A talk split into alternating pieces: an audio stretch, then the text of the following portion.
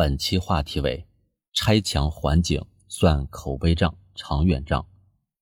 驾车路过，本想停车眺望景色，却发现景区周边围墙高筑。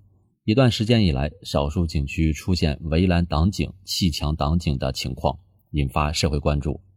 近期，有些景区拆除了围墙围栏，不少地方也以此为契机，加大对旅游乱象的整治力度。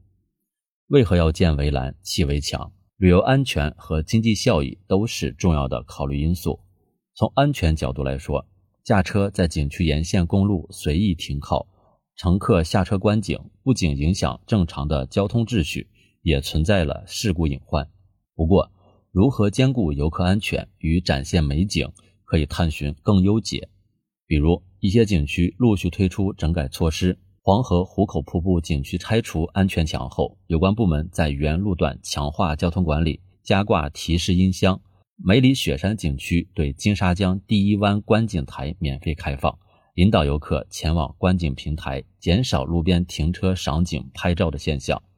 云南九龙瀑布群在拆除沿线遮挡视线围挡的同时，保留了波形护栏、防撞墩等防护措施。实践证明。统筹兼顾、综合施策，探索更加合理化、更具灵活性的管理保障措施，有利于优化服务，促进公共利益。从经济效益来说，以围墙围栏遮挡景色，折射出景区对门票经济存在路径依赖。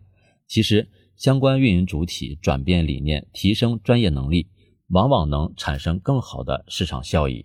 杭州西湖景区二零零二年拆墙透绿，取消门票。成为全国第一个不收门票的五 A 级风景区，思路一变天地宽。西湖因巨大的客流量，带动了周边酒店、餐饮、购物等产业发展，旅游收入不降反增。海南鹿回头风景区、大小洞天旅游区、三亚天涯海角游览区陆续免费，广西桂林象鼻山全面免费开放，山东青岛累计免门票开放的 A 级旅游景区达到数十家。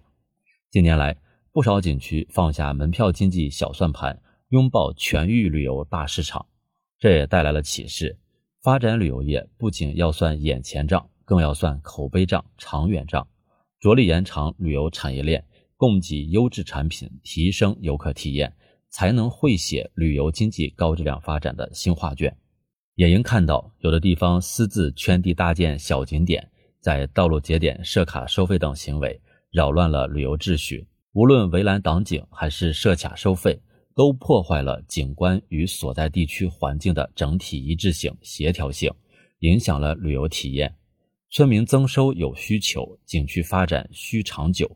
破题的关键在于优化开发模式，比如有的地方探索村合作社加旅游公司加致富带头人加农户的乡村旅游发展模式，让村民参与分红。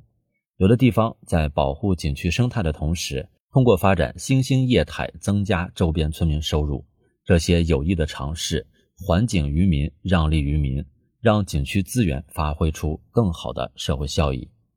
今年以来，文旅市场持续复苏向好。中秋国庆假期，国内旅游出游人数八点二六亿人次，实现国内旅游收入七千五百三十四点三亿元。同比均实现了可观的增长，旅游业强势复苏也包含着需求的升级。如何顺应游客的期待，切实提升旅游体验，无疑是一道必答题。就此而言，因地制宜，还景于民，可谓对景区最好的开发。着眼未来，必须坚持以人民为中心，一切从实际出发，统筹好保护与开发，推动景区建设发展迈向更高水平。发展旅游业是推动高质量发展的重要着力点，不断改善景区软硬件条件，提高服务质量，推进精细化管理，全方位提升游客满意度，就能以优质服务赢得持久的人气和效益，让旅游业焕发新活力。